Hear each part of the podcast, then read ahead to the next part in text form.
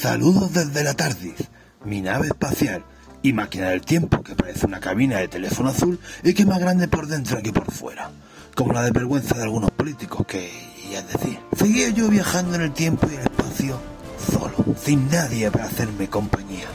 Así que voy a intentar convencer a alguien para que fuera mi compinche, mi cómplice, mi companion. Como el tema del programa son los deportes fantásticos, lo intenté con un jugador de fútbol que era pura magia. Diego, Diego, ¿te viene a vivir aventuras conmigo a través del tiempo y del espacio? No, eh, la, mm, la, Pero lo encontré indispuesto, habría tomado algo que le sentó mal, los hielos seguramente, así que le dejé descansar un poquito. Resignado a seguir viajando solo y dado que el programa de hoy iba de deporte, decidí viajar a la época de los orígenes de un deporte de villano jugado por caballeros. Sí, estoy hablando del rugby.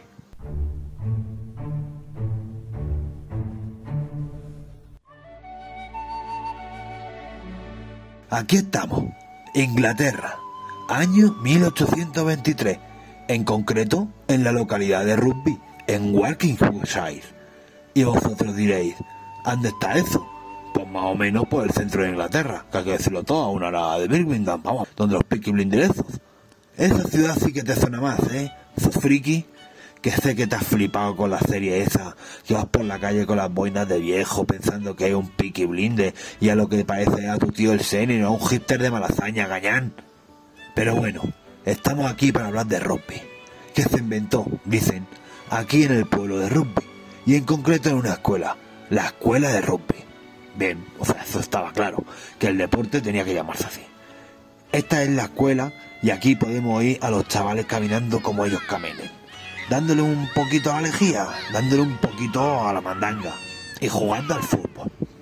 Porque sí, todo esto también tiene que ver con el balompié.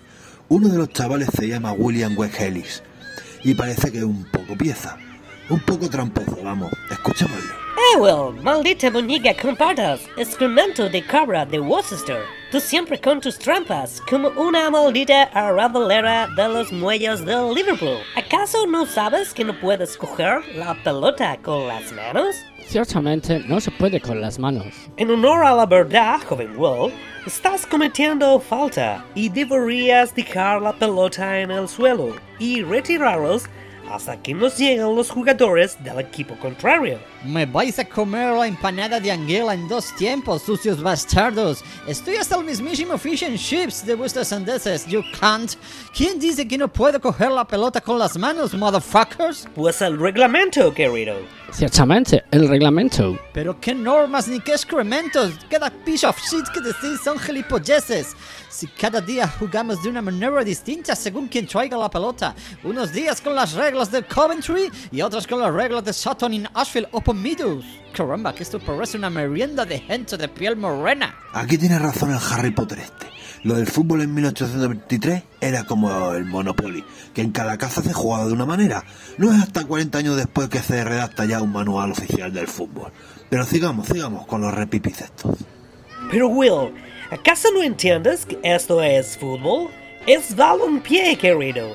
Se le pega al balón con pie, como se ha hecho desde siempre. Ciertamente, desde siempre. Y además vamos ganando. Y cualquiera podría pensar en la eventualidad de que estés haciendo trampas para evitar la amarga derrota. Esto es poco caballeresco. Ciertamente, muy poco caballeroso. ¿Te has dado cuenta de que repite siempre su última frase añadiendo la palabra ciertamente? Ciertamente lo hago. Bueno, que me da igual, que la pelota es mía y ahora se va a jugar como yo quiero. Y ahora digo que se puede coger la pelota con las manos y llevarlo así a la portería. Pero eso es altamente irregular. Ciertamente, muy irregular. Pues me suda todo el pudding de Yorkshire. Ahora se va a jugar así con estas reglas.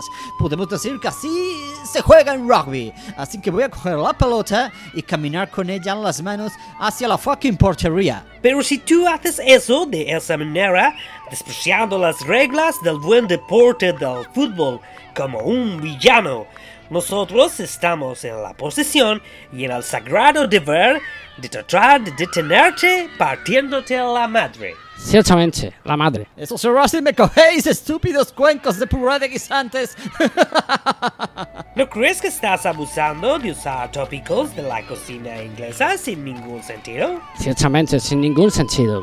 Y así es como cuenta la leyenda que se inventó el rugby, haciendo trampa al fútbol. Uno lo llevaban haciendo desde 1823 y otro desde 1902. El caso es que William Webb Ellis es considerado como el inventor del rugby en la escuela de rugby, excepto una placa que dice así. Esta piedra conmemora la proeza de William Webb Ellis, que con su indiferencia hacia las reglas del fútbol jugado en su tiempo, tomó la pelota en sus manos y corrió con ella, originando así el rasgo distintivo del juego del rugby. Pero claro, he usado la palabra leyenda y eso es porque hay quien piensa que esto es una patraña, que en aquella época cada uno jugaba como les salía de las narices, y que el tal Ellis ni siquiera fue el primero en coger la pelota con las manos, pero alguien contó esa anécdota en una revista en 1876, cuatro años después de que Ellis hubiera doblado ya la, la servilleta. Solo existe esa anécdota, ese relato, pero sin ningún testigo para corroborarlo.